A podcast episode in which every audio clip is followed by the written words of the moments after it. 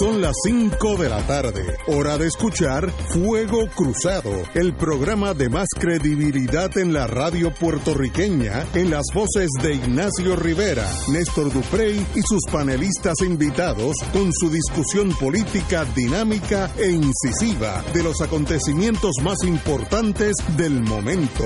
Fuego Cruzado comienza ahora.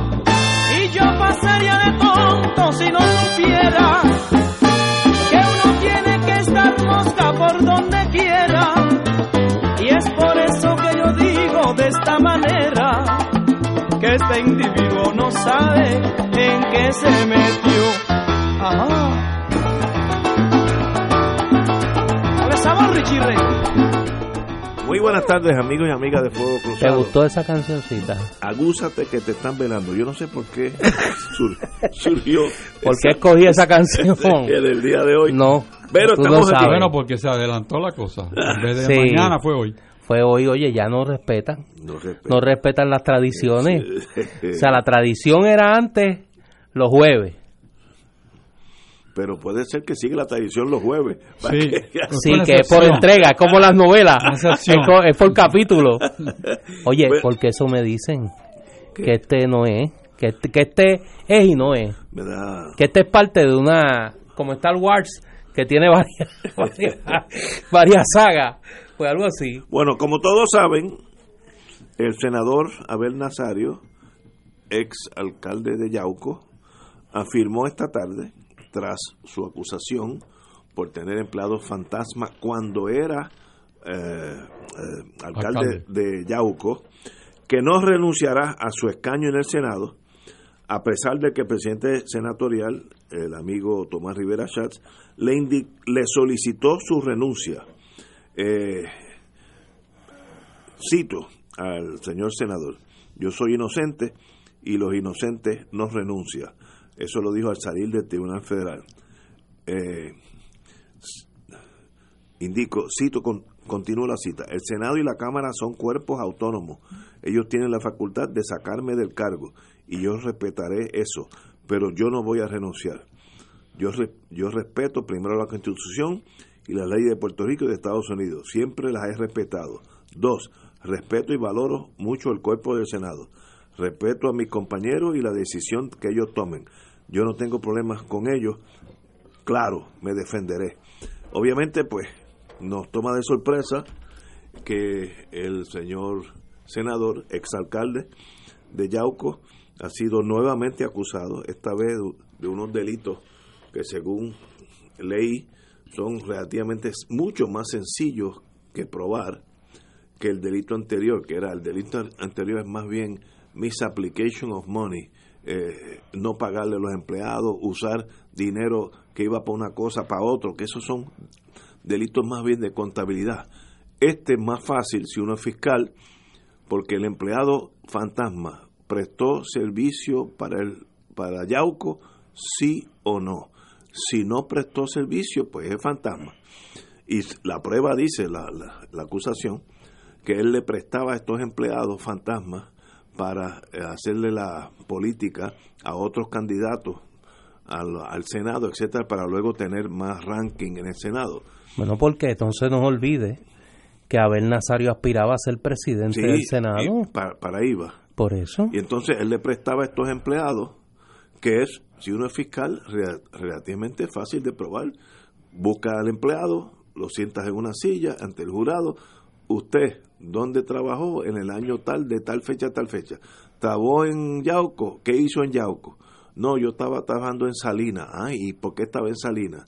Pues, pues estaba trabajando, al, me dieron órdenes de ayudar al, candidato para Salinas o al Senado. Ese es el caso, es un caso mucho más sencillo desde el punto de vista probatorio. Tiene la, la presunción de inocencia en el campo criminal, no en el campo político que es en el Senado. Son dos jurisdicciones diferentes. Y le deseo lo mejor, yo no deseo mal a nadie en, este mundo, eh, le deseo lo mejor de la suerte. Tiene presunción de inocencia, pero obviamente ya son dos acusaciones y esta segunda me da la impresión que es un caso mucho más sencillo. Compañero. Yo creo que hay que comenzar por explicar de qué se trata esto. Eh, en la mañana de hoy fueron acusados. Eh, un grupo de personas, voy a leer los nombres, Abel Nazario, exalcalde de Yauco, Edwin Torres Gutiérrez, ayudante especial del alcalde de Yauco, Claribel Rodríguez Canchani, directora de recursos humanos del municipio de Yauco, y los señores Humberto Pagán Sánchez, Kelvin Ortiz Vegarra, Ramón Martes Negrón, Juan Rosario Núñez y Eric Rondón Rodríguez, que eran empleados irregulares del municipio. Algunos de estos empleados de agencias del gobierno de Puerto Rico que tenían contratos con el municipio de Yauco. Eh, estos empleados trabajaron, recibieron pagos de dinero del municipio de Yauco para trabajar en la campaña senatorial de Nazario. Y otro propósito era que los empleados irregulares brindaran asistencia a las campañas de otros políticos del PNP cuyo apoyo era Abel Nazario. Y hay que recordar que Abel en el 2016 decidió aspirar al Senado con la intención de convertirse en presidente de ese cuerpo legislativo. Entre los acusados se encuentra eh, el señor Ramón Enrique Monchito Martes Negrón. O sea, el otro es Geroncito, este es Monchito. Monchito es precandidato a la alcaldía de Ciales. Era. Digo, me imagino que era. Era. Por el partido, por el partido Nuevo Progresista. Ustedes, tanto Ignacio como Héctor, son expertos en el campo de, del derecho penal. Yo no recuerdo una situación más vergonzosa que esta. Un senador ha sido acusado dos veces, dos veces en el foro federal por delitos distintos y tiene la flema de negarse a renunciar. O sea, yo no conozco una historia de despalpajo más, más clara que esta desde de Abel. Y me duele decirlo porque es una persona a quien conozco desde que era estudiante universitario. Lo conocí cuando era presidente del Consejo de Estudiantes de la Universidad Interamericana Recinto Metro. Fue mi compañero de trabajo en el Senado. Lo he conocido por muchos años, pero me parece que es una desvergüenza que no renuncie. Es una desvergüenza que el presidente del Senado, que no es aquí, el epítome de la moral, tenga que radicar una querella ética para obligarlo a renunciar y que aún así se amarre a su cargo. A mí me parece que esto es un bochorno para el pueblo de Puerto Rico. Eh, no damos abasto para la vergüenza. Cada vez que tenemos que ver un legislador, una persona que va allí a servirle al pueblo de Puerto Rico, que defrauda la confianza del pueblo de Puerto Rico de esta manera tan descarada, y que aún así el descaro no sea suficiente para que lo obligue por vergüenza a renunciar y que haya que poner en marcha los recursos reglamentarios y constitucionales del Senado para sacarlo de su escaño. Don Héctor Richard. Es interesante a la vez que curioso que Abel Nazario, como decía Néstor y igual Ignacio, había sido ya acusado en el foro federal. ¿Dónde estaba la postura del Senado de Puerto Rico respecto a la renuncia de Abel Nazario la primera vez que lo acusaron? No pasó nada. Quizás porque Abel Nazario representaba, vamos a decirlo así, el bando de Ricky Rosselló en el Senado. Y quizás por evitar una discordia más entre el Senado y la gobernación, pues se le echó un poco de tierra a la moral del Senado y se callaron la boca. Pero ahora la situación es diferente.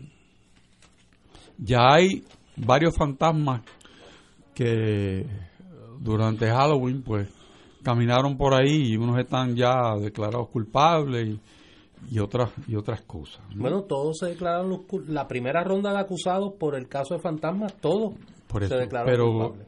Eso ya demuestra que esos fantasmas pululan por el Capitolio y relacionados con el Capitolio.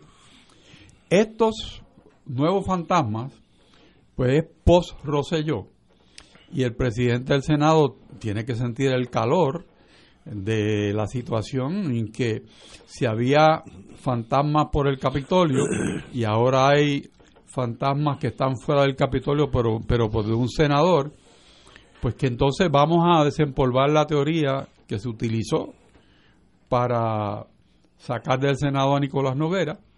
Y aunque no hay un delito que esté adjudicado en contra de Abel Nazario, pues realmente el Senado tiene facultades plenas para procesar y expulsar a uno de sus miembros que eh, ha actuado en forma contraria a las leyes y a la moral del país. No se requiere aún una acusación, pero en este caso hay dos juegos de acusaciones.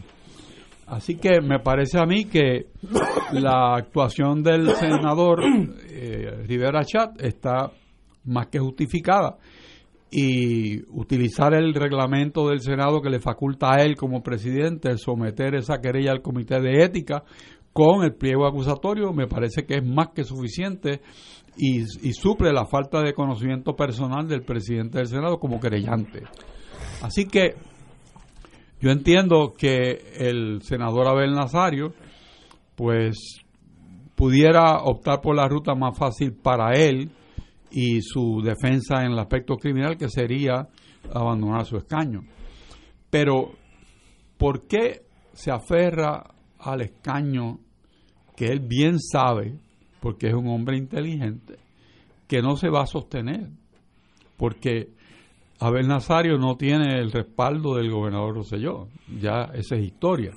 O sea que va a tener que nadar con aquellos compañeros senadores que quieran darle la mano, porque esto es una cuestión de voto. Y me parece a mí que ningún senador, sabiendo que el issue en Puerto Rico y las elecciones es la corrupción, se va a querer acercar a Abel Nazario. correcto, muy, muy correcto. Ese es el tema de las elecciones de Puerto Rico, la corrupción. No es el estatus, no, es la corrupción. ¿Por qué? Porque se está dando en un ambiente post-verano 2019. Y eso hay que metérselo en la cabeza. Y el pueblo está buscando qué van a hacer los políticos con ese deseo del pueblo de que se le escuche y se resuelva ese problema. Es un, es un movimiento serio y como, como decían eh, en el campo, es una campaña sorda. ¿Por qué? Porque no hace ruido, pero tumba gente. Tumba gente. Y ojo, aquellos que se sientan seguros como candidatos, porque ese fuetazo viene de alguna manera o de otra. Y Abel Nazario, si piensa en su defensa, debe también, y esto es un consejo gratis, callarse la boca. Muy bien dicho también. Porque no hay manera. Hoy, estuvo hablando a los cuatro vientos. Todo lo que él diga no se va a virar en su contra. Y cuidado con los coacusados, que no tienen los mismos intereses que Abel. ¿Ah? A veces encontrado. Por eso. Así que la estrategia que ha utilizado Abel Nazario debe ser el de sobrevivir individualmente y no pensar que mantener ese grupo unido en una defensa le va a salvar el pellejo. Estoy, Ese es un consejo. estoy de acuerdo contigo. Hoy lo vi político al fin hablándole a la prensa cuando salió del tribunal. Todo eso se graba, todo eso va al periódico y todo eso en su día puede usarse en su contra. Si en el día de mañana dice 2 y 2 es 4, pero hoy dijo 2 y 2 es 7, pues el fiscal allí con su propio periódico decir, mire, usted no dijo tal día tal cosa. Así que puede pasar un más rato. Silencio en este momento es esencial. Ustedes están dando el consejo que obviamente proviene de mentes legales entrenadas para eso. Correcto. Eh, el problema es que yo creo que aquí no está, aquí Abel Nazario no está pensando Como, como abogado. como a- Eh, como como Acusado. como acusado. Abel Nazario es este individuo que se siente que tiene un chaleco lleno de explosivos ¿Y es posible? y que dice si ustedes me empujan yo vuelo. yo le quito el seguro a la granada y volamos todos aquí. ¿Por qué? Porque a veces le está acusando de que utilizaba recursos del municipio para ayudar a unos candidatos políticos en medio de su campaña para obtener la elección como presidente del Senado. ¿Quiénes eran esos políticos? ¿A quiénes ayudó a ver? ¿Para quiénes trabajaban estos individuos que hoy están acusados en el Tribunal Federal? ¿O es que ahora nadie, nadie va a saber? Y estos trabajaron para nadie. Porque fíjate que no es que ayudaron en la campaña de Abel, No, ayudaron a otras campañas ayudaron a otras campañas. que deben. Uno de los acusados aprendió tanto en ese proceso que se convirtió en candidato él Alcalde. y es candidato a alcalde de Ciales en la primaria del PNP. Era. O sea, aquí no estamos hablando de un acto de corrupción individual. Es un acto de corrupción individual dirigido a un fin político. Y tenía beneficiarios políticos en esta actividad criminal. ¿Quiénes son? ¿Quiénes son? Yo no he visto el pliego acusatorio. Sería interesante porque me imagino que la Fiscalía Federal debe tener la información para qué políticos estos, estos empleados municipales trabajaban. ¿A quiénes benefició Abel Nazario en su intento de comprar la presidencia del Senado? ¿Cuánto de lo que Abel Nazario hizo lo conocían sus pares que están sentados allí que ahora lo tienen que juzgar? Porque habría muchos que quizás se tendrían que inhibir porque senador que haya recibido colaboración en esta campaña de esos acusados de hoy se tiene que inhibir. Se tiene que inhibir del juicio político contra Abel Nazario. Por eso es que hay que saberlo. Por eso es que hay que saberlo. Y porque podrían incurrir en una violación al código de ética del Senado que implique que a ellos también se les radiquen querella en la Comisión de Ética del Senado. Eso es lo importante de la naturaleza de este delito. Este no es un delito individual. Es una acción criminal que beneficia a terceros, que fueron los candidatos que recibieron la colaboración política de estos acusados hoy, incluyendo a Abel Nazario. Y esa parte de la ecuación no se conoce y se debe conocer. Esto es algo que se va, se va a conocer porque por la naturaleza del delito eh, y cuál es la, la estrategia detrás del delito, era para beneficiar seguramente a personas que iban a ser electas, que podrían votar por Abel Nazario Claro. o, o por algunos otros candidatos que respondiese a Abel Nazario para ayudarlos a conseguir su elección. O sea, porque ahora los números son abiertos. ¿Quiénes son? Yo estoy, creo que todo el mundo estará escondiéndose, pero eso va a salir. Y como tú bien apuntas, el, esta situación, el mal olor, va a permear a muchos. Y, y- y, mm, seguramente tiene que ver en- con círculos legislativos.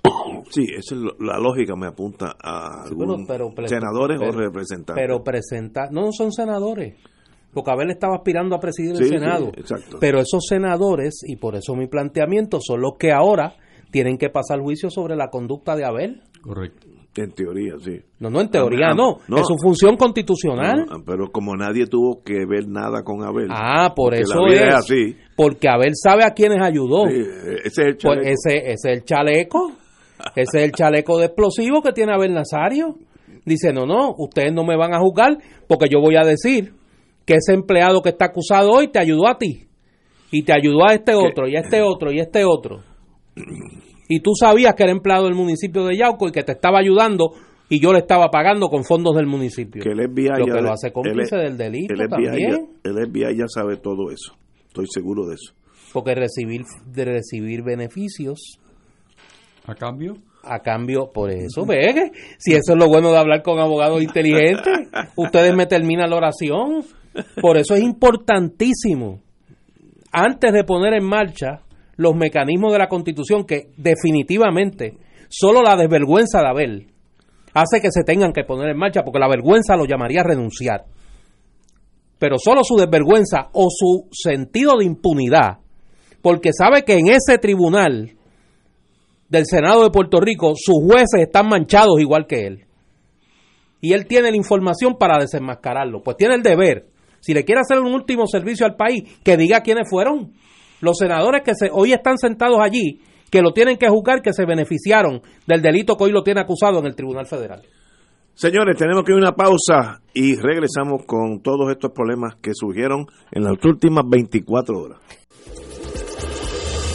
Fuego Cruzado está contigo en todo Puerto Rico.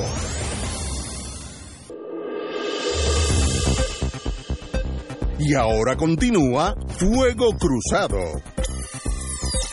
Volvemos a- al tema de Abel Nazario y como colateral noté un cambio de estrategia de la Fiscalía Federal que yo creo que apunta a una nueva filosofía de conducta. El señor fiscal federal, por la mañana tempranito yo me estaba afeitando y el ayudante dijo, como era el modus operandi, que a las 11 se iban a, a dirigir al pueblo para explicar el delito y a la media hora ella contestó e indicó, volvió a salir una noticia, que el, el fiscal federal no va a hablar en público, sino que iba a someter las acusaciones, eh, un parte de prensa en, todo lo, en torno a lo que había pasado.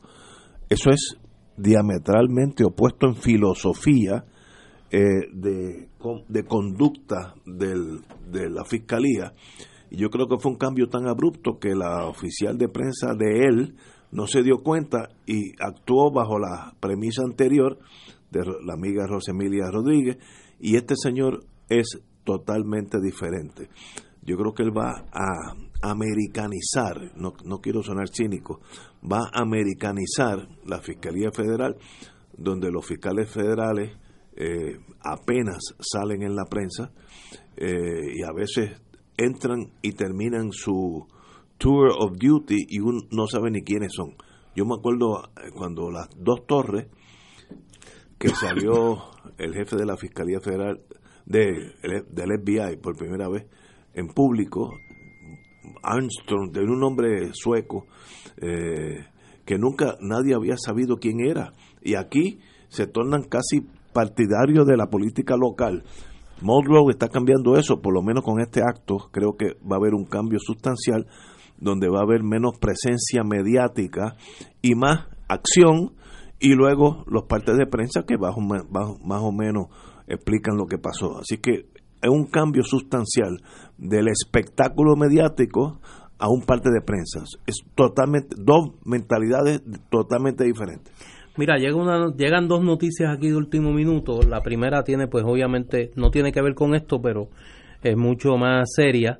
Eh, informa Noticel que el edificio eh, conocido como el edificio de UBS, donde se encuentran las oficinas del bufete O'Neill Borges, fue desalojado por la policía de Puerto Rico ante una aparente amenaza de bomba contra ese bufete de abogados que recordemos es el bufete de abogados de la Junta de Control Fiscal o uno de los principales, ¿no? Llega esa noticia hace unos segundos por vía de Noticel y por vía del Nuevo Día llega que el alcalde de Aguas Buenas, eh, Javier García, acaba de remover a dos empleados del municipio de Aguas Buenas que se encuentran entre el grupo de acusados eh, por eh, los eventos de hoy.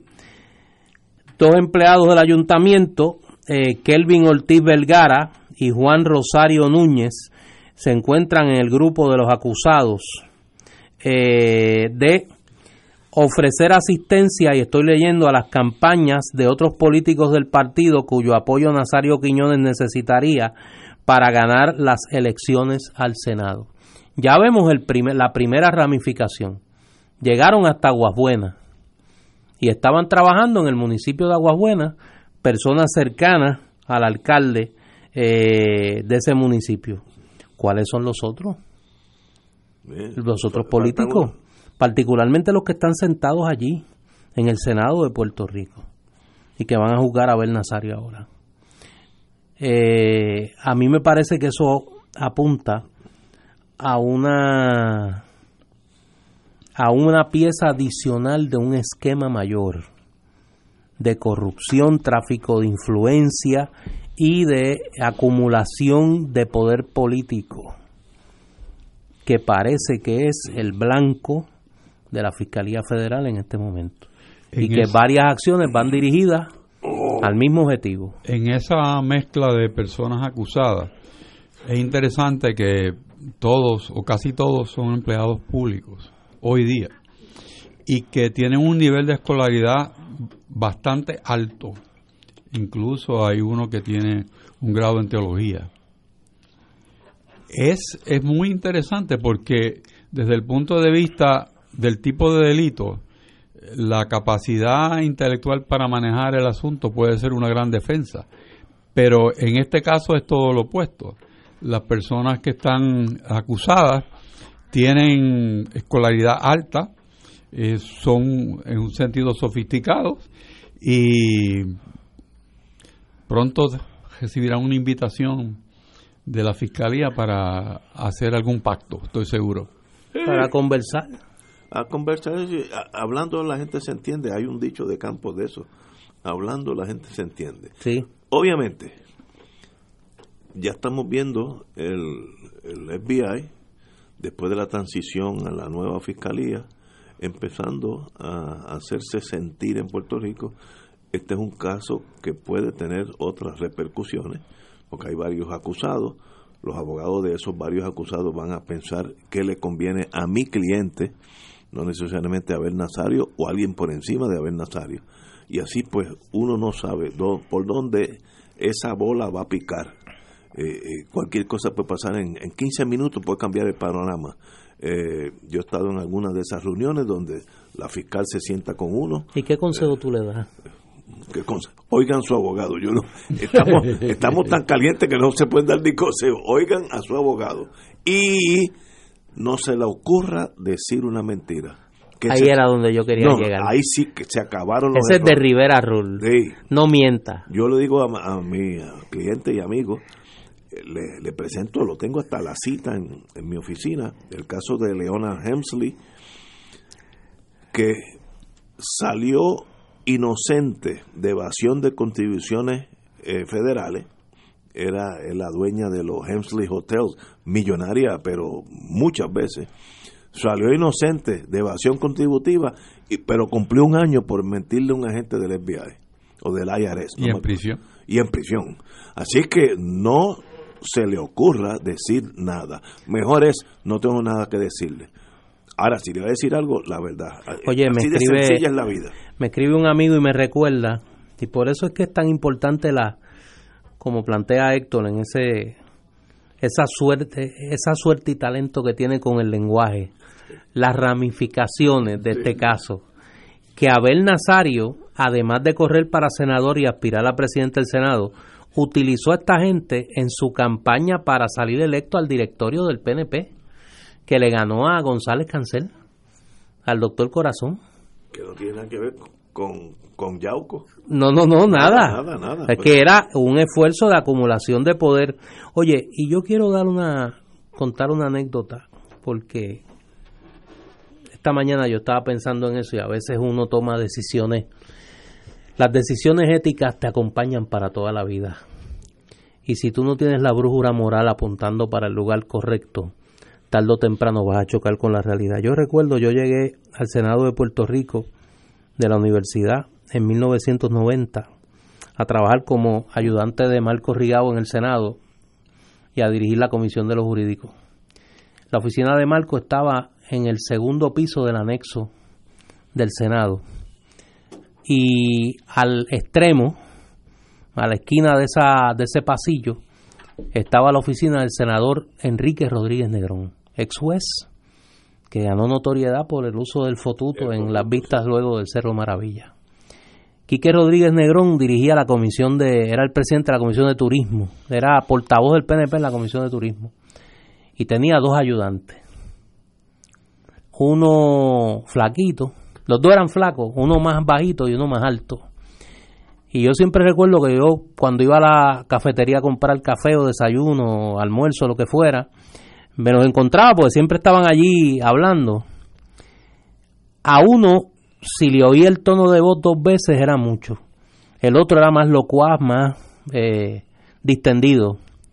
Eran Abel Nazario y Tomás Rivera Chats. Las vueltas que da la vida. Y hoy, años después, pues... Eh, y el otro fue vicepresidente, eh, presidente de la Comisión de Educación, alcalde por muchos años de Yauco, eh, y me parece que tomaron decisiones morales incorrectas y hoy las vienen a hoy se vienen a encontrar con ellas.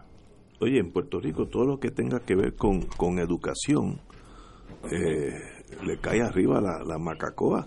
La secretaria de Educación está acusada. Eh, uno se me olvida la otra persona que está acusada también la directora de ACES. Ah, esa misma. No se te olvide. La, de ACES eh, también está acusada. Y ahora el senador que tenía que ver con educación también está acusado. ¿Hay alguien en educación que se va a salir de esto? Porque, bueno, pero imagínate tú. o sea, ¿qué te dice del país? Que los presidentes de las comisiones de educación de la Asamblea Legislativa y la secretaria de educación han tenido que renunciar los tres y dos de ellos están acusados en el foro federal. Malos tiempos, malos tiempos. Pero, pero eh, no, no, son señales de los, son signos de los tiempos. Y el país tiene que actuar conforme a su reclamo de autoridad moral en la función pública. O seguir como estamos. Bueno, eso lo veremos.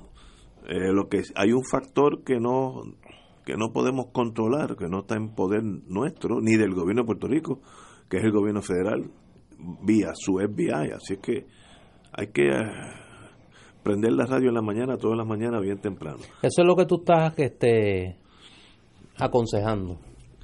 En los próximos días, como las tormentas, miren, manténgase con el radio prendido. Sí. y alguno que otro con el número de su abogado. yo tengo una amiga que me dice. En la nevera que está que se levanta a las 5 de la mañana, nada más que aprender el radio, esperando.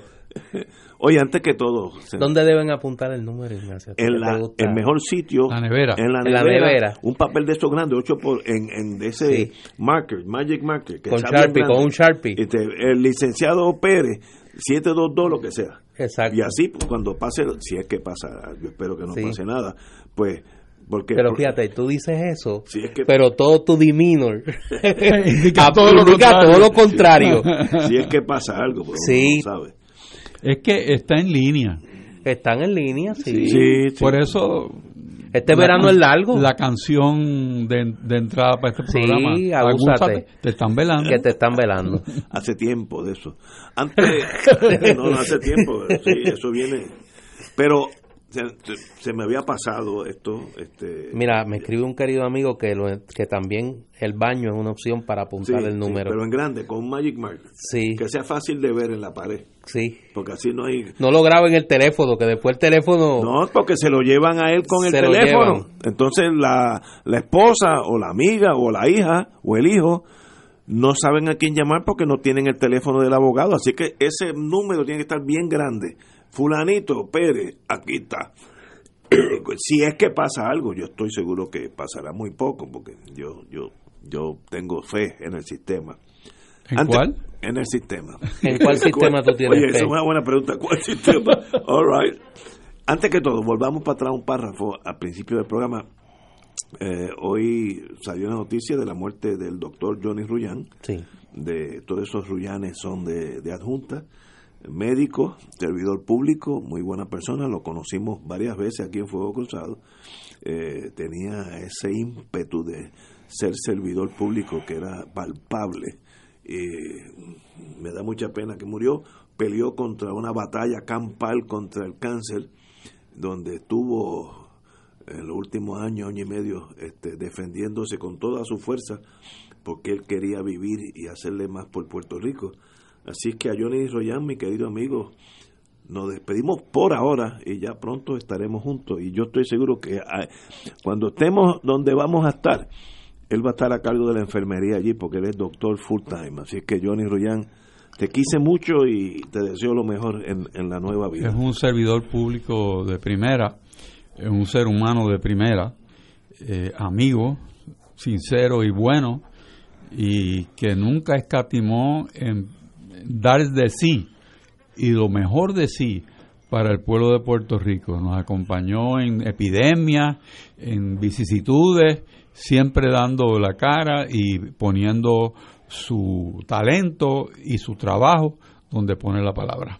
Yo comparto el sentir de ustedes. Johnny fue una persona que hasta el último minuto con su salud altamente comprometida estuvo disponible para ayudar al país a pensar y atender sus problemas de salud pública eh, en un momento determinado, a pesar, repito, de tener su salud comprometida, volvió al servicio público como secretario de salud y fue una persona que a pesar de su talento nunca le dijo que no al pueblo de Puerto Rico para servirle y jamás llegó al gobierno con la pretensión de servirse vino a servir, eh, fue deportista, que es una faceta que se olvida.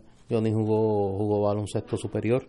Eh, y es una figura que, que vamos a extrañar mucho cuando tengamos que pensar sobre los temas de salud del país, porque siempre estaba disponible en este programa, varias veces estuvo con nosotros, para pensar y tratar de ayudar a discutir un tema que es complejo como el de la salud. Que para descanse el amigo doctor Johnny Rullán. Eh, bueno, señores. Háblame de Maceira. Maceira. Oye, que se quiso hasta lo, hasta lo, último, quiso ser un ganso. Maceira is, Se agenció una entrevista is no more. en el periódico El Nuevo Día para decir un fix. Lo un más fix. orondo, no, no, lo más orondo, que él estaba del muelle de San Juan y renovar el contrato, creo que de Ferries del Caribe. No, no, y era una cosa como hombre de Estado. Se le salió uno hasta una lágrima.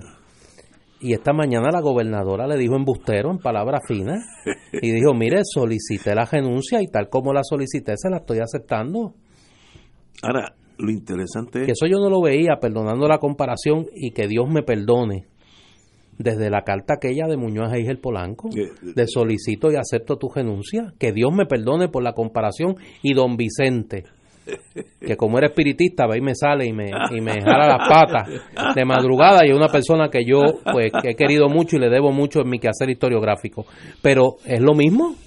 O sea, Pero- te pedí la renuncia y te la estoy aceptando. Pero ¿por qué la gobernadora, aquí tiene que haber otros eventos que desconocemos, no tomó la ruta de no hacer nada? Ya se fue, salí del...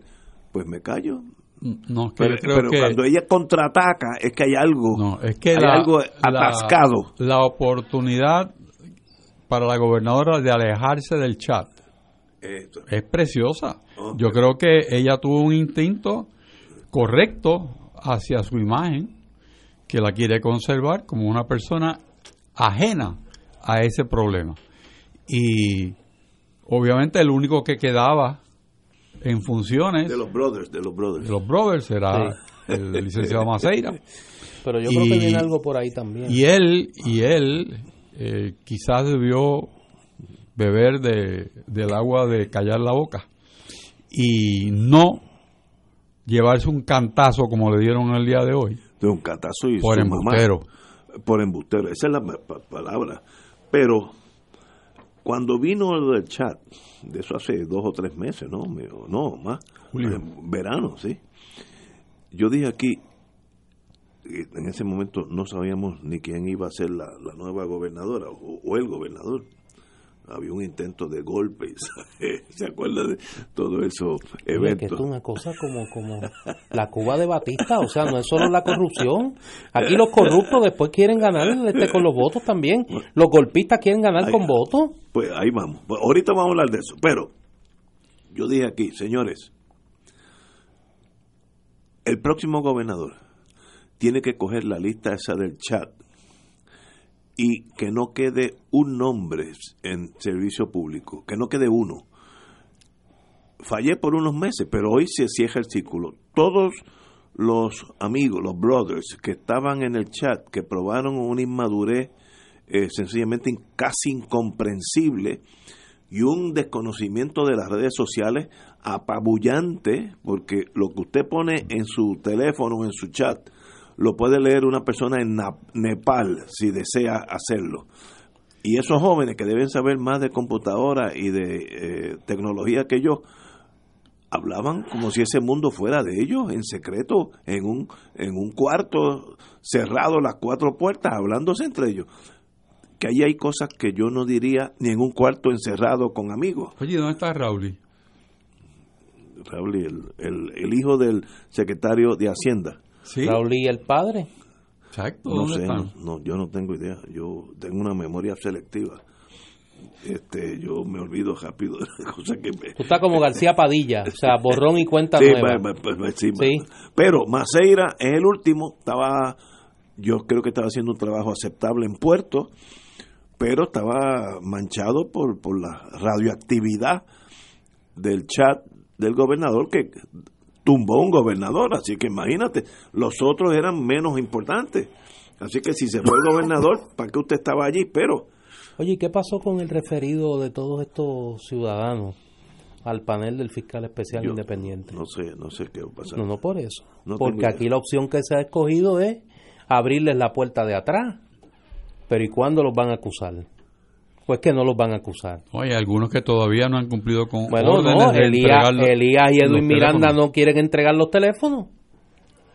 Pero- pero ¿y, ¿y por qué no pasamos la página y nos No, olvidamos de esas cosas es tan que tú estás en la doctrina García Padilla y mira lo bien que le fue. Sí. No, no, entonces anda, anda Orondo por ahí dando lecciones de, Sí. de buen gobierno, Ay, que yo me abochornaría, por lo menos estaría escondido. Vamos a una pausa, amigos. Fuego Cruzado está contigo en todo Puerto Rico.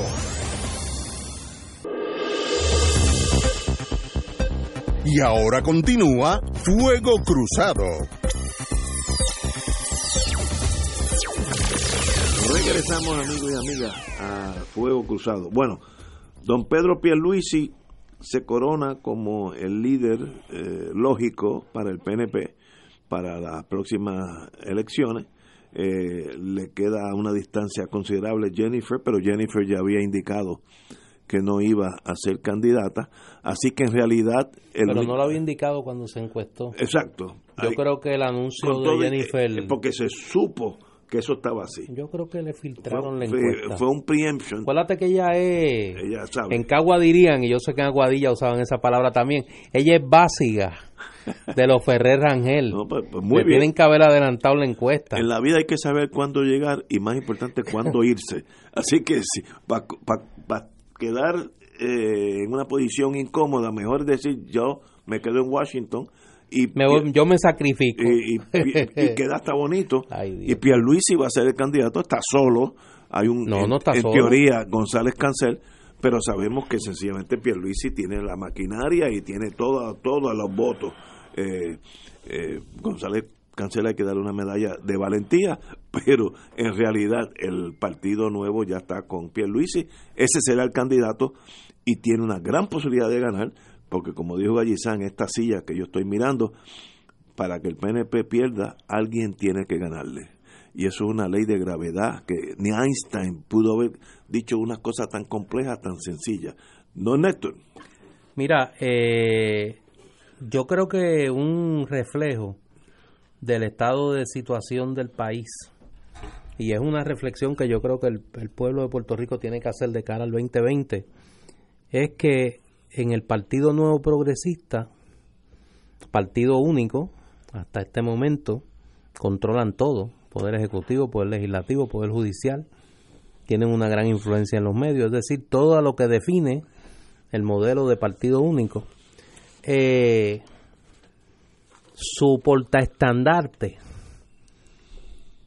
para las elecciones del 2020 sea un golpista.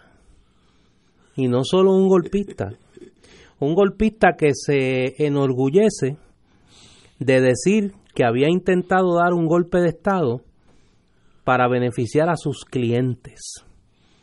Y que no solo eso, que anda orondo por ahí también, diciendo que no se avergüenza, que no se arrepiente de haber respaldado a Ricardo Rosselló después de todo lo que conocemos y a pesar de lo que no conocemos de las fechorías del gobierno de Ricardo Rosselló.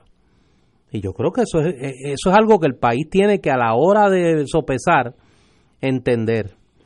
La más reciente eh, fechoría de, esta, de este partido único y de la, de la que hay que velar es que se proponen aprobar tan cerca como la semana que viene que culmina la sesión legislativa una reforma electoral. Pretenden cambiar las reglas de juego a mitad de juego pretenden establecer un control total del partido único del proceso electoral.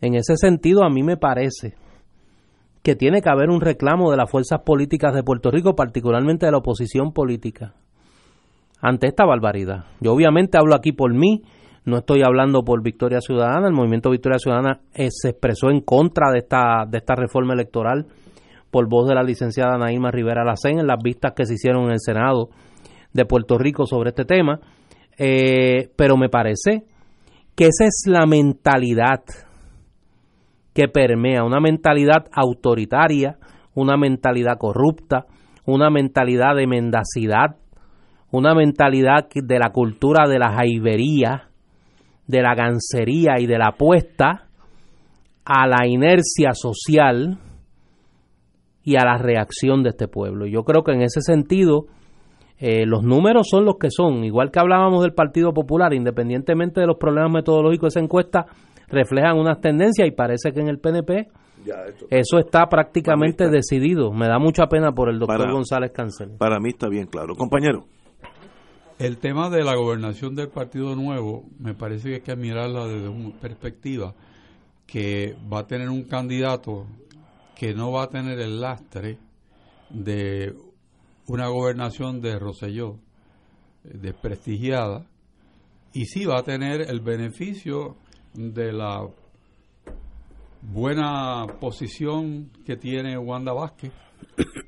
Así que no hay aquella cosa que le puedan tirar de que el Partido Nuevo hizo X o Y, porque verdaderamente la gente, según las propias encuestas que vimos ayer, tiene un, un sentimiento favorable de la actuación de Wanda Vázquez.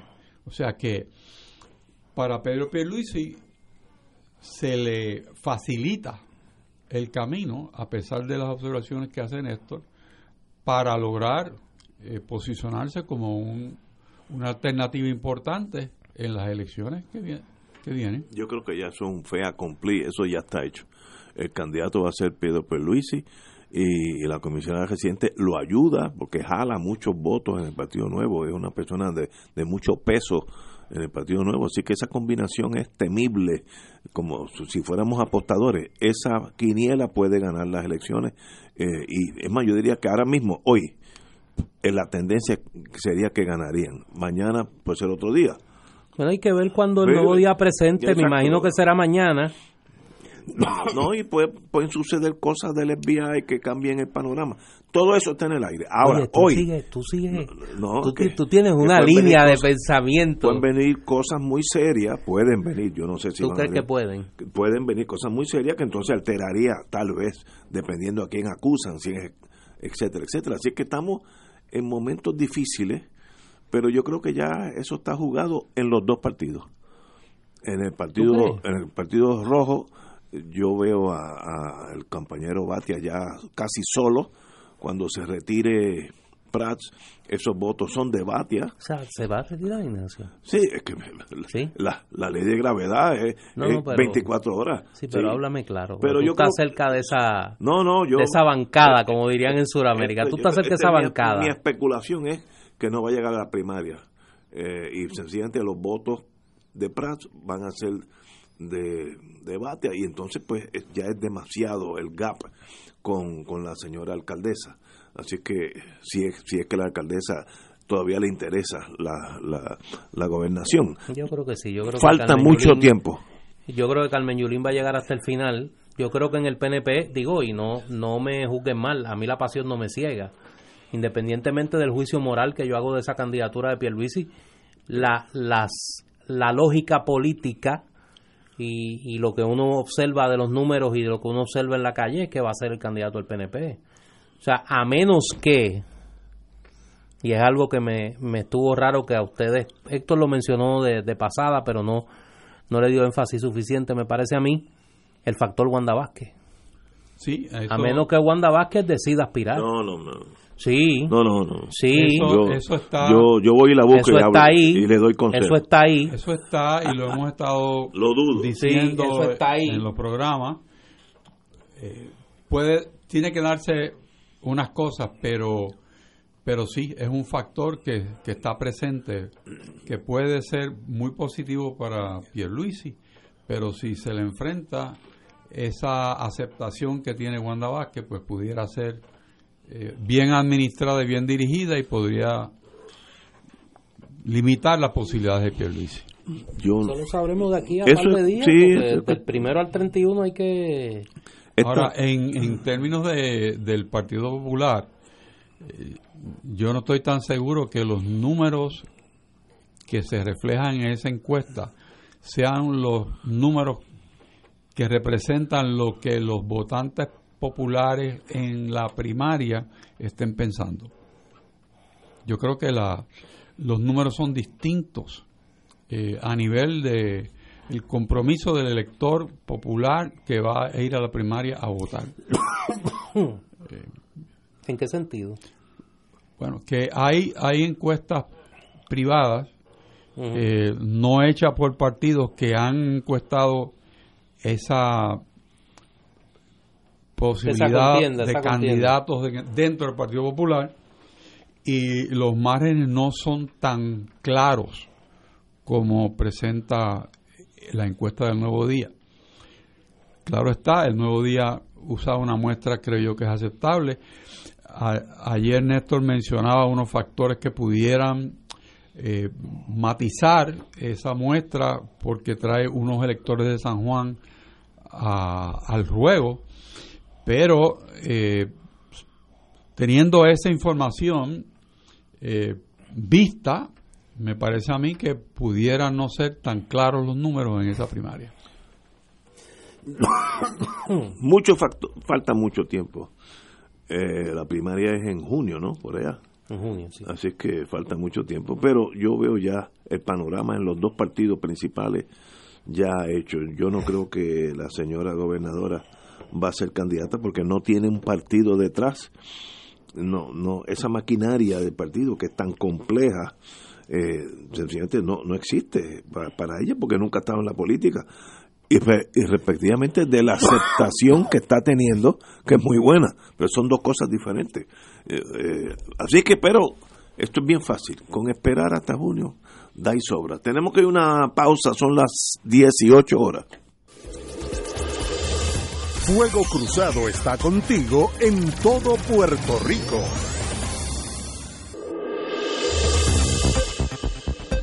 Y ahora continúa Fuego Cruzado. Lo próximo es un segmento pagado. Amigos y amigas, tenemos con nosotros a don Ricardo Colón Padilla, contable y director del Puerto Rico Senior Medicare Patrol, programa federal de la Administración for Community Living, una agencia federal de, de Salud Federal, administrado en Puerto Rico por el Hispanic American Institute. La pregunta que es obvia, eh, ¿qué es el Puerto Rico Senior Medicare Patrol? Eh, buenas, buenas, buenas, noches a todos. El Puerto Rico Senior Medicare Patrol es un programa, eh, como usted mencionó, eh, del Departamento de Salud Federal, que se dedica, es de un programa educativo de prevención de fraude en Medicare. Nosotros damos charlas a los beneficiarios. Con consejos de prevención y, y cómo ayudar a prevenir, detectar y denunciar el fraude, errores o abusos también, porque son, ocurre de todo y a veces es difícil distinguirlo. El programa existe en todo Estados Unidos, en los 50 estados y territorios.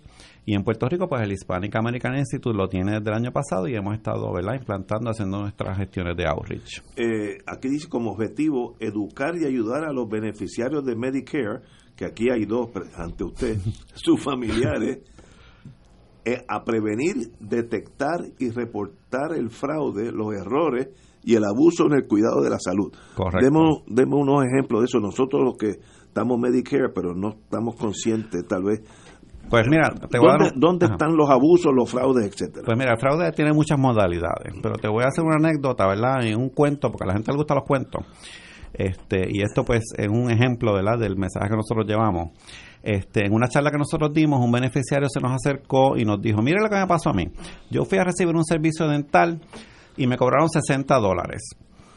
Y le estuvo raro, ¿verdad? Porque los deducibles por son un poquito más bajitos pero los pagó. Le dijeron, ese es el deducible, pues lo pagó. Pero se quedó con eso en la mente.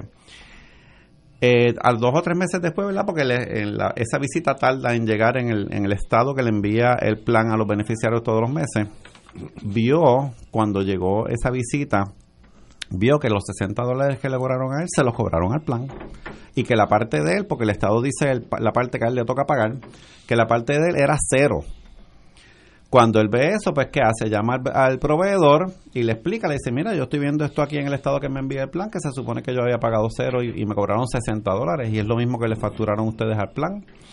Y el proveedor le, le dijo, ay, sí, señor, usted tiene razón, eso fue un error, venga a buscar sus 60 dólares. Y se los devolvieron. ¿verdad? ¿Y por qué? Sí, entonces yo, le digo a las personas, eso puede ser un error, ¿verdad? Un error lo comete cualquiera. Pero ¿qué pasa si ese proveedor hace eso mismo 10 veces o 15 veces al día con todo el mundo, todos los días? Pues ya no es un error, ¿verdad? Por eso es importante que estén pendientes de todo ese tipo de errores, porque pueden ser señales de fraude realmente. Eh, otro ejemplo, y, nuestro mensaje principal es verifiquen el estado que le envía el plan mensualmente, porque ahí está lo que pagaron por los servicios que le ofrecieron a ellos. Lo que, lo, que estoy leyendo de lo que ustedes me hicieron entregar son números que dejan uno patidifuso. Medicare pierde más de 60 billones, 60 billones con B larga, al año debido al fraude, errores y abuso es, correcto. Ese es el estimado oficial. Con eso pueden vivir algunos países completos. Claro, y eso fue fraude en Medicare. Correcto, nosotros pagamos la deuda con eso, si lo uh, tuviéramos. Eh, oye, sí, oye, sí. Si, nos vamos en cero un año, podemos pagar la deuda. Exacto. Y otro factor que, que también desconocía, en Puerto Rico el 80% de los beneficiarios de Medicare están suscritos a los planes privados conocidos como Medicare Advantage contrario a los Estados Unidos, donde la mayoría de los adultos están suscritos al Medicare original. ¿Por qué esa diferencia? ¿Es algo cultural nuestro? Es correcto, yo entiendo que puede ser algo cultural. Los planes, los planes Medicare Advantage este, también tienen más beneficios. El que tiene Medicare original pues tiene que tener un plan suplementario y tiene que pagar otra prima, etcétera, etcétera. Y también este eh, pues en Puerto Rico atrae mucho el que tengan beneficios adicionales. En Puerto Rico la penetración es mucho mayor y existe, ¿verdad? Desde hace muchos años también. También este en Estados Unidos es menos porque como es es el, la diferencia, una de las diferencias principales de los Advantage versus médico original es que los Advantage trabajan en áreas geográficas específicas.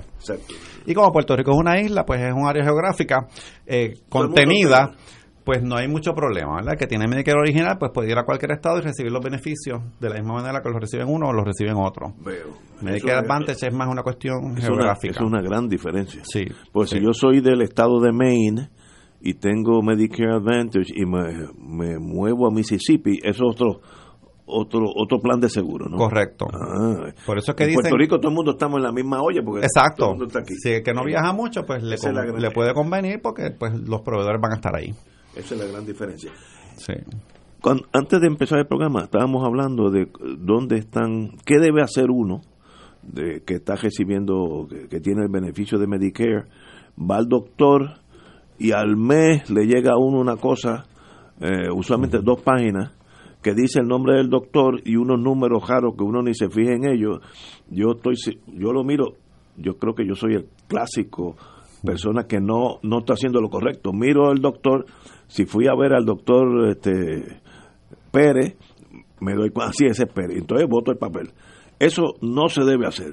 ¿Qué, es lo que uno debe hacer para minimizar esa posibilidad de Sí, fraude? usted está haciendo casi, casi lo correcto. Por lo menos lo mira y verifica que el servicio pues realmente lo recibió, ¿verdad? Y esa es una de, las de, la- de las cosas más importantes que hay que verificar, que los servicios que estén ahí realmente los haya recibido. La otra cosa que puede mirar es si pagó el deducible correcto, como el ejemplo que di ahorita. Puede ser que le hayan cobrado un deducible incorrecto. En el estado que le llega dice lo que se supone que usted haya pagado. Ah, otra- oh, esto es bueno. Si yo voy al médico Pérez y me dicen el deducible es 15 pesos Ajá, y yo lo pago, sí. cuando me llega ese papel va a decir el deducible fue 15 pesos o ninguno o 7, entonces ahí obviamente me cobraron de más en el médico. Exactamente. Ah, pues y eso eso es fue lo que le pasó al beneficiario del, del cuento que hice ahorita, que pagó 60 dólares y cuando recibió esa, ese estado, en la tablita esa que usted dice, dice, la, la tablita dice cuánto costó el servicio total. Y dice cuánto pagó el plan y cuánto se supone que pagar el beneficiario. Cuando él vio esa tabla, ahí decía, parte del beneficiario decía cero. Esa es otra cosa importante que la gente debe fijarse cuando recibe ese, ese estado. En el estado que uno recibe está lo que yo pagué de mi bolsillo al doctor. Correcto. Ese es deducible. Ese es el Y- deducible. Y, eso fue fácil porque uno se recuerda que pagó 20 pesos. Claro. Pero si le ponen ahí ninguno o 10, pues alguien se quedó con esos 10. El otro consejo que le damos a la gente es que cuando muchas veces se pagan cash, que pidan recibo por los deducibles que pagan, se lo tienen que dar. Aunque lo paguen cash, le tienen que dar un recibo porque después si hay un error, ¿cómo lo va a reclamar? Veo, muy, muy importante. Sí. Eh, aquí dice, proteja su, su tarjeta de Medicare y de Seguro Social como si fueran tarjetas de crédito.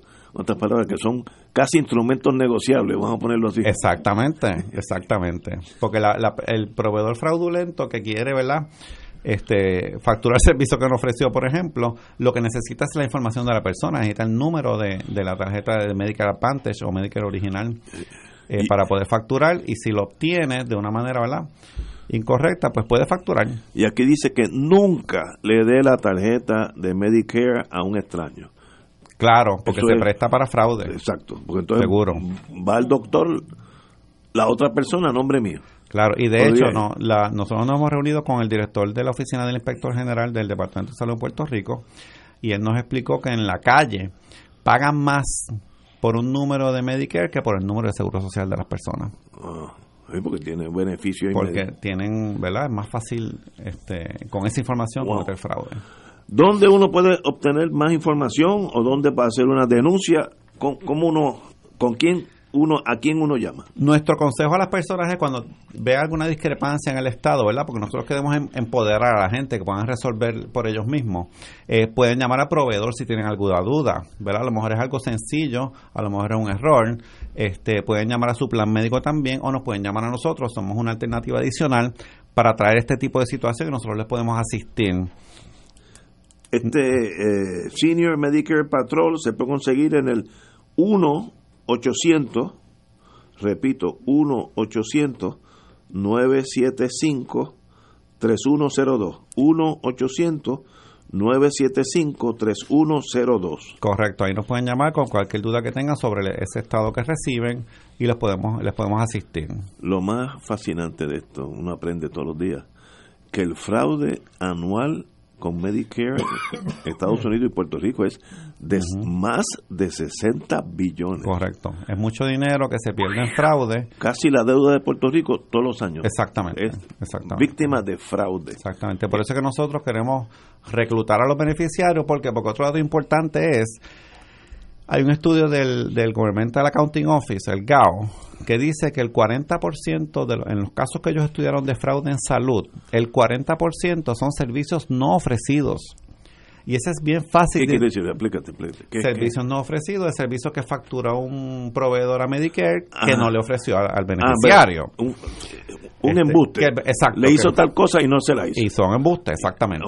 Y el beneficiario nunca recibe ese servicio. Y eso es bien fácil de identificar viendo el estado, porque para el beneficiario que sabe los servicios que recibió, es fácil decir, ver el estado y decir, mira, este servicio lo recibí como usted hace todos los meses. Ah, miren, así esto, yo fui a este doctor.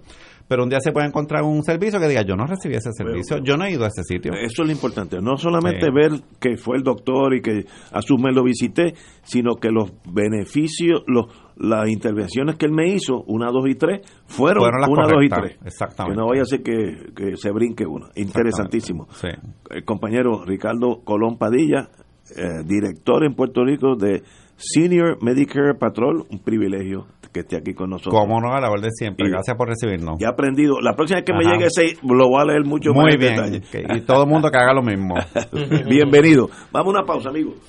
Muy Fuego Cruzado está contigo en todo Puerto Rico.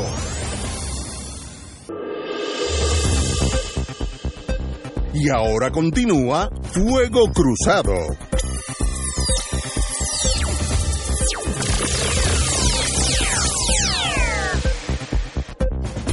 Tenemos que hablar de unos numeritos que están saliendo de los políticos, PNP mayormente, pero tenemos con nosotros un- una pausa. De Un regalo ahí que le hace el nuevo día. Regalo del nuevo día a Tomás Rivera Chávez, pero hablamos de eso ahorita. Compañero, Mira, eh, tenemos aquí la visita eh, de un querido amigo de hace demasiados años, no lo podemos decir. Eh, el licenciado José Torres Valentín, lo estoy llamando por su nombre de, el nombre profesional. Segal Torres, amigo de muchos años, con Pueblano, eh, jangueador del béisbol y otros espacios, eh, que viene a hablarnos de una, de una actividad eh, importantísima. Hoy yo recibí la información de este, de este evento, el cuarto Congreso de Educación Especial Juan Santiago Nieves, que se va a celebrar del 14 al 16 de noviembre, auspiciado por el Colegio de Abogados y Abogadas de Puerto Rico, y me atreví por la amistad eh, los amigos hacemos esas cosas, de pedirle a Segal que viniera eh, lo más rápido posible para hablar de esta actividad porque me parece que es muy pertinente sobre una situación que hemos estado discutiendo eh, desde hace muchos años, pero que en los pasados meses se ha deteriorado dramáticamente, que es la situación de las niñas y niños con necesidades especiales y los servicios que no reciben del Departamento de Educación. Licenciado Torre Valentín, bienvenido. Muchas gracias, Néstor. Muchas gracias a Ignacio, el amigo acá que nos acompaña en la cabina, y al gran público Radio Escucha de Fuego Cruzado. Como menciona Néstor, durante los días 14, 15 y 16 de noviembre eh, vamos a estar celebrando el Congreso de Educación Especial Juan Santiago Nieves. Esta es su cuarta edición. Esto fue una iniciativa que comenzó la Universidad del Sagrado Corazón a través del Instituto Pro Derechos Humanos, la amiga Lina Torres, el compañero y amigo también Manuel Muñiz. El Departamento de Educación celebra durante el mes de noviembre el programa, ¿verdad? Está dedicado a educación especial, al programa de educación especial. Y hemos aprovechado eh, esa coyuntura para, durante los días 14 y 15 en el Colegio de Abogados y Abogadas de Puerto Rico, cuya sede está ubicada en Miramar, iniciar los trabajos del cuarto congreso. Tenemos una serie de actividades que entendemos son de primer orden para las personas interesadas en el tema de la educación especial. Eh, el lema es ante la crisis derechos humanos y solidaridad y la charla principal estará a cargo del licenciado Rolando Emanueli y el profesor y economista José Caraballo Cueta, Cueto sobre el impacto de la ley promesa en el sistema educativo y particularmente en el programa de educación especial que como mencionaba Néstor al inicio de esta intervención, al día de hoy el presupuesto para administrar el programa de educación especial por parte de la agencia está en el aire. Aquí hay dinero, según ha admitido la agencia y el secretario de Educación, hasta enero del 2020. Así que vamos a tener entre conferencias principales que se dividen para cada día, una por la mañana, una por la tarde, entre 9 y 10 y 30, una y 2 y 30. Además de esas cuatro conferencias principales en ambos días, vamos a tener ocho talleres concurrentes a celebrarse de igual manera entre jueves y viernes. Vamos a tener eh, los temas de eh, historia, ¿verdad? El proceso histórico de cómo las sociedades han percibido a las personas con diversidad funcional. Las, las madres van a tener un panel sobre las políticas públicas eh, que ellas entienden son contra la población de, de, eh, estudiantes de educación especial. Vamos a tener deportes y educación especial. Eh, las charters y los vales educativos, el impacto ¿verdad? de la ley 85 en el programa. También vamos a tener unos talleres sobre planificación sucesoral y los requisitos judiciales para el trámite de tutela. Eh, vamos a tener un panel también dedicado a la población sorda en Puerto Rico. Eh, otro panel va a estar también dedicado al tema de los cuidadores y cuidadoras de estudiantes de educación especial, que es un Eso tema importantísimo. bien importante. Y el sábado, en el Teatro de la Facultad de Derecho de la Universidad Interamericana, eh, vamos a tener entre 9 y 12 la oportunidad de que ante la Comisión eh, de, del Educación sin Barreras Siglo XXI del Colegio de Abogados y Abogadas de Puerto Rico, madres, padres y encargados de estudiantes de educación especial que interesen exponer a la Comisión cuáles son sus vivencias en el día a día con respecto a los servicios educativos y los servicios relacionados que le presta la agencia, así puedan hacerlo. Y es un- entendemos que va a ser un espacio, un foro magnífico para exponer su, su visión y cuál debe ser el norte, ¿verdad? El camino a seguir en el programa de educación especial del Departamento de Educación. Esto es 14, en la semana que viene, jueves, viernes, Jueves, viernes y, y sábado. sábado. Correcto. Eh, el jueves y viernes en el colegio de Ar- arquitectos, no, el colegio abogados. El de Colegio de abogados, Abogados Ah, perdón, y Abogadas de Puerto Rico. colegio de abogados eh, de Puerto Rico, allá en, en Puerta Tie- en Miramar, Y el sábado en y la el sábado Escuela de Derecho en la, de- U- de la Universidad de en la Interamericana. Interamericana.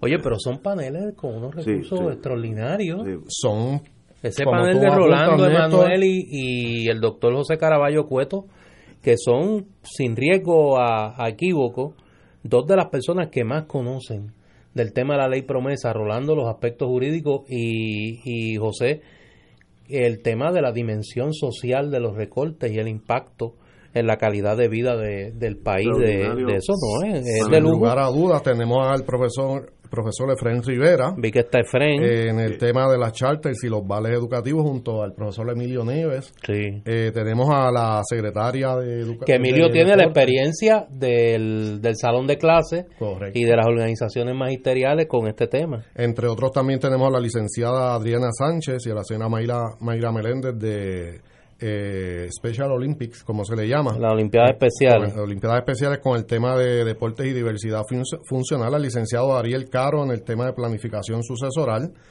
Tenemos a la maestra Dalma Cartagena que tiene un proyecto exquisito, Sí. bien bonito en Orocovis sobre agricultura. Tenemos a la- al profesor José Luis Cordobés y a la profe- eh, profesora Alicia Ortiz Pajerín en el tema de intervención temprana. El Instituto de la Juventud va a estar haciendo un análisis sobre el impacto del huracán María en nuestro sistema educativo. En fin, son 12 talleres, conferencias que esperamos sea del agrado del público. Y tienes una persona cruzado, que, sus panelistas están invitados, el público en general también. tienes una persona que yo siempre distingo sobre este tema porque me parece que, que ha contribuido mucho a ponerlo en el ojo público por su doble condición de madre de un joven con, con necesidades especiales y segundo porque en la Asamblea Legislativa así lo hizo que es María de Lourdes Santiago. Y su experiencia en las dos en las dos vertientes del tema es extraordinaria. Los que la conocemos sabemos el compromiso que como madre y como puertorriqueña ha tenido con este tema y pues me parece extraordinario que esté como parte de, de esta iniciativa. Hay que decir que, que en el caso de, del licenciado José Torre Valentín de Segal, yo no puedo evitar decirle así porque son cuantos ya, qué sé yo, como más de 40 años en esta. Fácil. sí. Fácil. Eh, desde joven. Nos Cuando comenzó como, años, cuando eh, tú comenzaste como, tú comenzaste como oficial jurídico de Juan. Allí, después te incorporaste como abogado allí en el, en, Oh. en el bufete de, De Juan Santiago. de Juan y Santiago José con Nazario y José Juan Nazario con Denis Márquez y toda esa esa guerrilla jurídica allí en Río Piedras que le han dedicado más horas que nadie a este tema en términos del compromiso eh, que no hay remuneración posible, que no sea la satisfacción de hacer algo justo por estas niñas y estos niños en un caso difícil. Para nosotros es un privilegio eh, atender el caso. Juan Santiago Nieves, que falleció prematuramente en el 2012, es nuestro modelo y guía a seguir. Juan fue un luchador incansable, como ustedes conocen, de los derechos humanos en Puerto Rico y eh, nos enorgullece en honrar la memoria de Juan, que fue un luchador incansable por la población con diversidad funcional en Puerto Rico. No quiero olvidar, Néctor e Ignacio, las personas interesadas en participar y registrarse, aunque la apertura estará abierta jueves, viernes y sábado, ¿la? pero aquellos que deseen registrarse a través de la señora Luz Castro en el Colegio de Abogados y Abogadas de Puerto Rico a través del 787-721-3358, extensión 225, repito, 787-721-3358, extensión 225. La señora Luz Castro nos está ayudando de manera muy amable y gentil con el registro y para los que deseen utilizar el Internet, el correo electrónico, la dirección de luz es luz.castro.capr.org. luz.castro.capr.org. Repetimos, esto es el jueves, viernes y sábado de la semana entrante. Eh, el jueves eh, comienzan a las ocho y media, nueve registros, colegio de abogados, y el viernes también en el Colegio de Abogados y el sábado en la Facultad de Derecho de la Interamericana. Eh, los temas no pueden ser más importantes para nuestra nación, así que te, te felicito y esperamos que en lo que podamos ayudarte ahora y después siempre cuenta con nosotros. Muchas gracias, agradezco la oportunidad y esperamos verle por allá y el público está invitado. Muchas gracias por la oportunidad. Vamos a una pausa, amigos. Fuego Cruzado está contigo en todo Puerto Rico.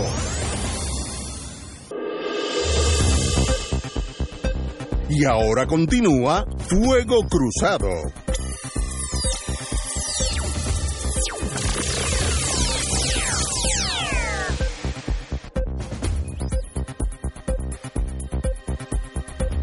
Regresamos, Boys and Girls de Fuego Cruzado. Están saliendo numeritos de... ¿Tutería? sí, casi. Eh, Tomás Rivera Schatz enfrenta nivel más bajo de aprobación. La encuesta del Nuevo Día lo pone a 47% de la población rechaza su labor en el Senado. Para en torno al otro presidente de la Cámara, eh, Carlos Johnny Méndez, eh, el rechazo es de 48. Así que los dos están más o menos igual en el rechazo del pueblo en torno a su trabajo. Yo no sé si esto es raro. En, a nivel de 2 a 1. Eh, yo no sé si, si esto es anormal, porque no conozco, o si esto es unos números que siempre a esta etapa de los procedimientos, a dos años o a tres años de, de las elecciones, hay un decaimiento y hay un rechazo. No sé, pero obviamente los números, si fueran... Eh, aritmética en, en, tercer grado con 47% te cuelga pero pero Bueno, tal pero vez no, en la política eso no es así Los números de la Asamblea Legislativa en cuanto a su aprobación han ido en picada desde hace décadas. Lo que pasa es que uno le ve aquí la costura a la bola. Hay un deseo de puntualizar que no es solo la imagen de la Asamblea Legislativa la que va en precario, es la imagen política de Tomás Rivera Chats y se lleva en volanda a Johnny Méndez también, porque tienen básicamente el mismo nivel de aprobación y desaprobación. Hay un rechazo generalizado al liderato legislativo del PNP, digo, y expediente hay para justificarlo. el 39% de los participantes en la encuesta opina que el desempeño del Senado y la Cámara ha sido peor de lo esperado.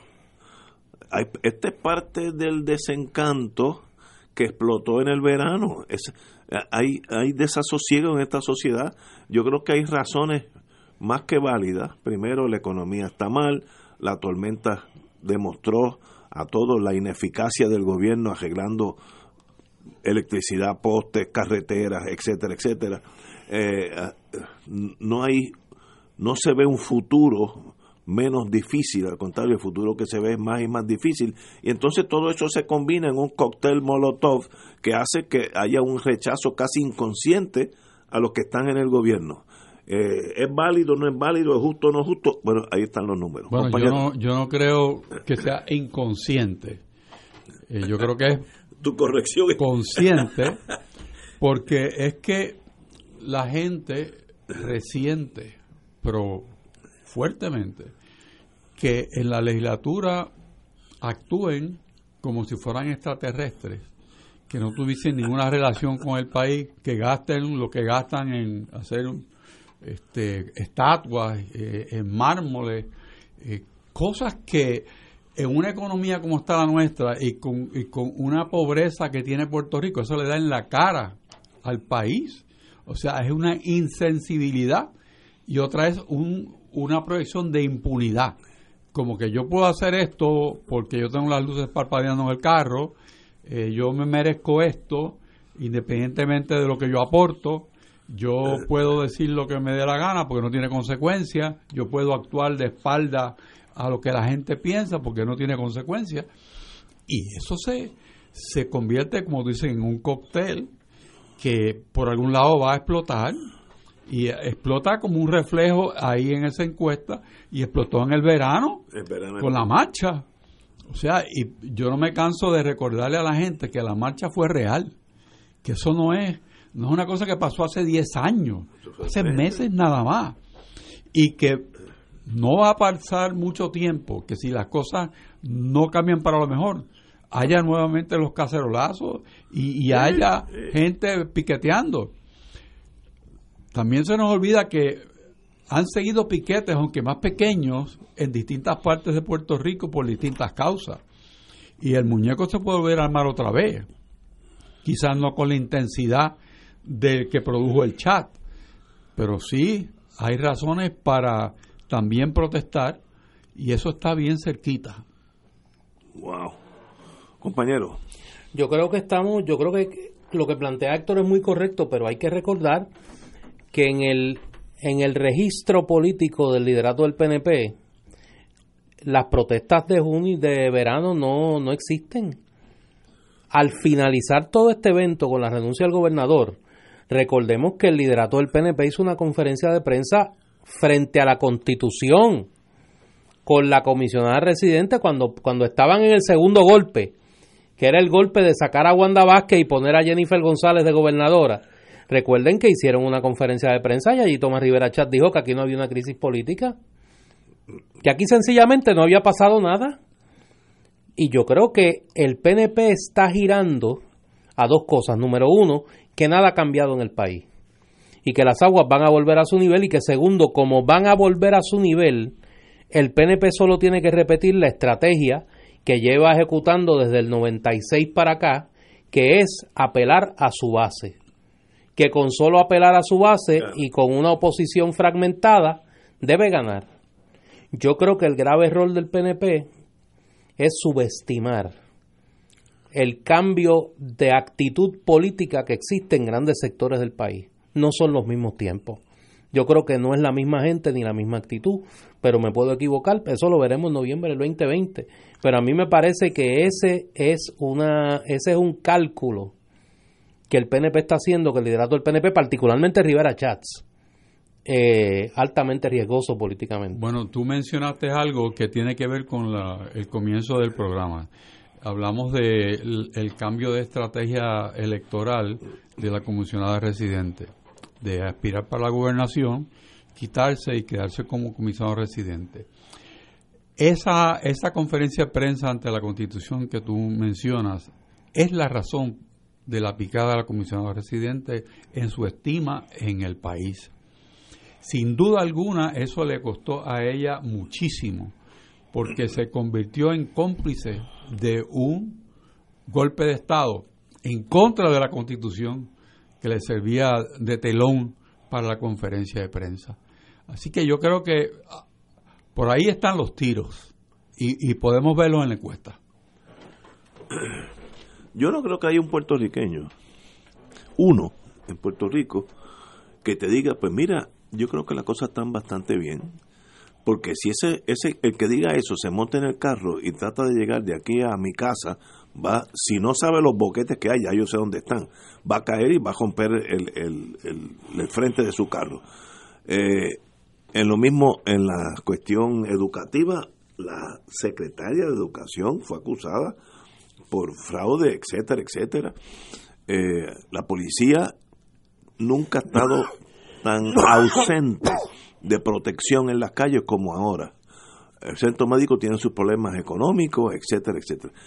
¿Qué está funcionando bien? Hasta recursos naturales, que yo lo hacía como una agencia de esas que son más bien bonitas y que todo el mundo es bueno, es una especie de Cruz Roja Internacional. millones de dólares. No, y manejan millones. Y allí hay una investigación ahora que... Bueno, tuvo Eh, que renunciar Por, por tanto, la secretaria. lo- todos los puertorriqueños, desde los anárquicos hasta los fascistas, estoy cubriendo todo. Hay algunos que digan que las cosas están bien. Pues como la contestación es no, pues va a haber un desasosiego, va a haber una tensión que puede afectar las elecciones del 2020, porque esa tensión es, por algún lado sale esa tensión, yéndome para Estados Unidos, abstención, votar por nuevos partidos si es que existen, no votar, eh, existir. cacerolazo, cacerolazo, este, manifestaciones. Tú no puedes tener un pueblo en este desasosiego en que el cual estamos ad infinitum, porque a la larga por algún lado va a salir el descontento. Saldrá en las elecciones, no tengo la menor idea. Pero mira, Pero eso con, con, con verlo no hay, pero mira, no hay es que no si para muestra un botón basta. Este próximo domingo el PNP tiene una elección para cubrir una vacante en la Asamblea Legislativa, producto de la renuncia de Soela Boy y Margarita Nolasco. Dos. Cuando tú lees la lista de aspirantes Chacho. A llenar esas dos vacantes, bueno, el número uno en la papeleta es Héctor Martínez. El número uno, literalmente, el que ocupa el primer lugar en la papeleta. Daniel Ruse, No sé. Javier García Cabán, que viene en el transfugismo, dirían en la República Dominicana. Era legislador del Partido Popular, aspiró en el PNP y ahora quiere eh, entrar por, por vía del PNP al Senado. Gladys Díaz, Glorimari Jaime, Esa fue alcaldesa. fue alcaldesa de Guayama. Alfredo Casio, que ese es el líder de la del PER versión este eh, 2.0. No, de verdad, ese hombre quiere que el PNP se convierta en un partido republicano. Marco Fabián González, No sé quién. Keren Riquelme, Tampoco. Albairis Calderón Cestero, eh, Wilson Colón Rivera, Gregorio Matías Rosario, que ese es el policía que le sacaron ahí de todo. Y en el número 12, William Villafañe, Que era ah, ayudante a la que era secretario de la gobernación. Armando Rodríguez Antoni, Pedro Banchi Cintrón, No, Michael López Saldaña, Roberto López. Después cuando tú tengas tiempo, yo quiero que tú veas la papeleta. Tienes que verla. No, yo, yo, Porque tienes que ver las fotos y aplicarle la teoría del hombroso. yo pienso ir a votar este domingo. Tú vas. Sí, señor. Llévate, repasa el libro del hombroso antes que vote. No, eh, Sí. voy a votar por los dos mejores. Fíjate que Sí. fácil es. Los dos mejores. Héctor Martínez y William no, Villafañe. No, no te puedo decir ahora. No, estoy, dime, estoy indeciso. dime. El voto no, dime, indeciso. dime. Tú vas, mira, con- te vas con Héctor Martínez. Porque a ti te gustan los originales. Tú no, No. compras genéricos. Tú compras este Como original. Sí. quiero indicar que Héctor Martínez salió dos veces inocente, así que no no tiene que pe- pegarle, eh, estar eh, eh, con esa con esa tara de que fue acusado. Fue acusado como yo puedo haber sido acusado, pero si sales inocente, eres inocente. Así que él está entrando allí con un Sí. récord limpio, Es como nuevo. como nuevo. Newling. Entonces puede ir por tercera vez. Sí, no puede, cometer quiera. un segundo es un, es un, es un Nuevo. ciudadano privado. En este momento, incólume, sin tacha alguna. Ay, Dios mío. Es más, no tiene ni ticket de tránsito. Estoy... bueno, malas noticias. Espérate, antes de ir a la pausa. No, vamos, vamos, vamos. Kmart y Sears van a cerrar ocho tiendas. Ocho tiendas en Puerto Rico. Cinco Kmart y tres Sears. Estábamos hablando ahorita de los problemas económicos. ¿Cómo el pueblo puede estar tranquilo y feliz con, estos, con esta realidad? Eh, fue Kmart Fajardo, Juanadía, Arecibo, Plaza Riondo y Vega Alta. Eh, operaciones Sears, Fajardo, Plaza del Caribe en Ponce y Céntrico en Guayama. Esta es la realidad. ¿Qué quiere decir eso? Que no hay el volumen, la masa crítica para que esos negocios sean viables porque hay menos dinero en la sociedad. Por tanto, llega un momento que si mantengo la tienda abierta, pierdo dinero. Y el capitalismo es bien, bien, bien fácil de entender. Si no hago dinero, no trabajo. Y estas son ocho tiendas. Me imagino que cada tienda debe tener no sé cuántos empleados, pero son un montón de empleados que se van a afectar. Además de el factor de la economía y poblacional que afecta a Puerto Rico, estas empresas están afectadas por su modelo de negocios. El modelo de negocio de, de los llamados big boxes, que es como se le conoce en el giro de, de retailing, ha sido eh, muy, muy lacerado por las operaciones que utilizan como Amazon y otros el correo para enviar la mercancía y lo compras por catálogo eh, a través de, un, de una computadora. Y los precios son más económicos, la selección es más amplia y para aquellas personas que se sienten tranquilas haciendo compras por internet, pues es una manera fácil de satisfacer sus necesidades. Así que es algo más que sencillamente la economía de Puerto Rico, porque estas tiendas están cerrando Eh, también mucho Estados más en los. Estados Unidos. Sí, sí. Y ya había habido otros cierres de estas mismas cadenas, que son el mismo dueño, eh, en Puerto Rico. Incluso en Kmart están cerrando algunos de los eh, establecimientos que tienen farmacia, o sea que se reducen también las farmacias en Puerto Rico. Wow. Es que yo creo que eso es el, los Amazon, etcétera, etcétera, es un nuevo tipo de mercadeo que choca con ese big box, eh, el sistema de una tienda bien grande que tiene que pagar aire acondicionado, tiene que pagar este patente municipal, pues esa gente trabaja en California y desde allí o va- varios de los lugares donde eh, hacen transbordo de mercancía. Eso será el futuro. Yo creo que eso es imparable. Va a haber más y más de eso eh, en todos los renglones, en Estados Unidos y acá. Pero ahí estamos. Pero, Pero vamos, ese, ese no es el futuro, ese es el presente. ese es el presente. Eso no es algo que, Sí, sí. que- Eso- que va a pasar. esto ya Eso está es lo que pasando. está pasando. Tenemos que ir a una pausa, amigos. Fuego Cruzado está contigo en todo Puerto Rico.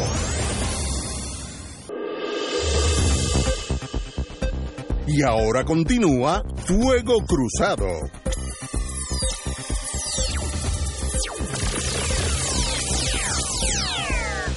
Amigos y amigas, el ex representante del Partido Popular, Nardén Jaime, quedó fuera de la papeleta como candidato a la alcaldía de Humacao, tras ser desertificado en un fallo a esos efectos por la juez del Tribunal de Primera Instancia de Humacao, María Ubarri. El Partido Popular, por conducto de su secretario, argumentaba que Jaime ocultó, Jaime de apellido, ocultó información vital a la comisión calificadora de aspirantes de ese partido que impidió que lo evaluaran de manera correcta. Cito, eh, se declara al lugar la querella presentada por el PPD y en su consecuencia se ordena la revocación de la certificación a las aspiraciones como candidato en la elección especial del Partido Popular para alcalde de Humacao. Eso dijo la señora juez. Dos, la notificación de la Comisión de Elección Especial por conducto de su comisionado X en la Comisión de, de Estatal de Elecciones para que proceda la corrección de la papeleta, etcétera, etcétera. Así que ya eso es historia. El Partido Popular gana una victoria que tenía la justicia con ellos. Ellos son los que, perdón, ese partido, ellos, el Partido Popular, son los que tienen que ter- determinar quiénes son sus mejores candidatos vis a vis las elecciones entrantes. Así que si quieren con algún cierto lógica que tú no debes estar con ellos, yo creo que la juez cometió una decisión muy correcta Pues mire, si el partido no te quiere, sálgase de ahí. Héctor. La decisión de, de la juez eh, realmente no, no entra en la cuestión de si se dijo o no la información correcta en el proceso de calificación como eh, candidato, sino hace un, balance de los derechos que están frente a la juez, el derecho de los electores que pudieran respaldar al, al candidato que se saca de la papeleta y los derechos del partido al cual ese candidato se presenta que tiene un derecho de asociación. En ese balance de intereses, eh, que es lo que hizo la juez, inclinó la balanza hacia el partido, eh, cosa que me parece lógica porque si es un candidato del partido, pues debería estar avalado por las estructuras del partido. Es interesante también conocer que esa papeleta ya está hecha y el día de la, de la primaria, pues eh, aparecerá en la papeleta, pero los votos que se emitan a ese candidato serán nulos. O sea que es una cosa interesante por la cercanía a la fecha de la primaria. Mira, eh, para mucha gente este individuo, Naldén Jaime, eh, debe ser un virtual desconocido y yo creo que hay que hablar un poco de él porque es representativo de una camada que todavía anda por el Partido Popular y que son los, eh, los hijos políticos de Alejandro García Padilla. Cuando Alejandro García Padilla ganó la gobernación, trajo consigo una serie de personajes a la Asamblea Legislativa que se dedicaron a hacerle el trabajo sucio de gatilleros políticos a, a García Padilla, particularmente en la Cámara de Representantes. Esto era, este era el coro eh, que pretendió liquidar políticamente a figuras como Manuel Natal y Luis Vega en la Cámara y en el caso del Senado el amigo Ángel Rosa, cuando tuvieron la visión de enfrentarse a los disparates de Alejandro García Padilla como gobernador. Eh, este sujeto, Naldén Jaime, eh, pretendía ser alcalde de Humacao desde el cuatrenio pasado y fue parte del grupo que se quedó en el Partido Popular como ratones de ferretería, eh, haciendo todo el daño posible a los intentos de reformular esa colectividad, eh, alentados desde la distancia por la figura de Alejandro García Padilla, que ahora anda pontificando por ahí de analista y de eh, comentarista dando lecciones de buen gobierno que los niveles de desaprobación, los mismos que tenía Rivera Chats ahora, tenía él en noviembre del 2015 y por eso tuvo que salir por la puerta de atrás y aspirar al retiro y no a la reelección, como era su deseo. Y digo esto porque gran parte del fardo político que hoy carga el Partido Popular, del que es muy difícil que se libere, tiene su génesis en las malas decisiones y en el estilo de liderato que se entronizó en esa colectividad en esos cuatro años de Alejandro García Padilla. Y en algún momento yo espero que las mentes lúcidas que quedan en el Partido Popular, además de evitar que algún plafón del edificio que se está cayendo les caiga encima, acaben de exorcizar, si es que es posible exorcizarlo, a ese instrumento de esa herencia envenenada que ese cuatrenio le dejó a la colectividad. Bueno, señores, eh, tenemos unos dos minutos, pero eh, al presidente Trump se le está cerrando el círculo. El Gordon Sondland testificó que había sido embajador ante la Unión Europea. Gordon Sondland indicó que él mismo comunicó este año al gobierno de Ucrania que la Casa Blanca no le entregaría un paquete de ayuda militar hasta que Kiev, que es Ucrania, la capital, se comprometiera a investigar a los demócratas. Eso es por boca de un embajador republicano eh, en una vista pública, así que me da la impresión que el caso contra Trump se está poniendo más y más serio casi a diario. Compañero. Es más grave que eso. Este embajador no es un diplomático de carrera era un hombre de negocio que amigo de Trump que reside esta reconocimiento, entre comillas, y entra en el, en el servicio diplomático. Él había hecho expresiones que negaban que hubiese una invitación de parte del gobierno de Trump al presidente de Ucrania de cooperar con una investigación de los Joseph Biden y su, y su hijo Hunter.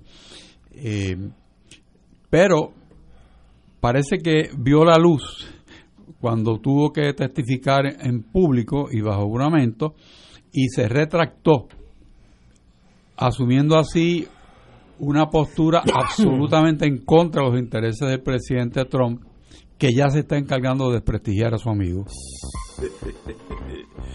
Hoy se anunció por el Comité de Inteligencia de la Cámara que el próximo miércoles comienzan las vistas sobre el residenciamiento del presidente Trump y que ya tienen una serie de testigos citados y que se proponen ir a los tribunales a obligar que los funcionarios de la administración que no han querido comparecer así lo hagan incluyendo al jefe de personal, al chief of staff de Casablanca, Mike Mulvaney, que dos veces ha desacatado eh, la, la citación de los comités congresionales con jurisdicción.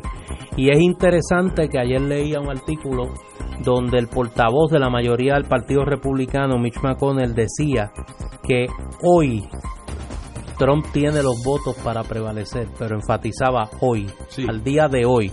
Y eso fue horas antes de que no, y de los eventos electorales de ayer, donde el Partido Republicano perdió la gobernación de Kentucky y por primera vez en más de dos décadas eh, eh, pierde el control de la legislatura en el estado de Virginia. Eh, números que apuntan a un deterioro de la imagen de ese partido en el sur, que es el baluarte ahora mismo electoral del Partido Republicano. Otra cosa que está sucediendo donde quiera que va Trump o su familia es que hay piquetes en los juegos, en, en actividades en universidades. Hoy en Boston, que fue la hija de Trump, fue recibida con piquetes y fuerte. Yo creo que este este próximo año, después de enero, esa cuesta de enero, es cuando eh, eh, el señor Trump tendrá su día, his longest day ante la historia. Y no sería, para bien de todos, sería extraordinario si deja de ser presidente. Señores, tenemos que irnos. Mañana será jueves, así que estaremos aquí a las 17 horas.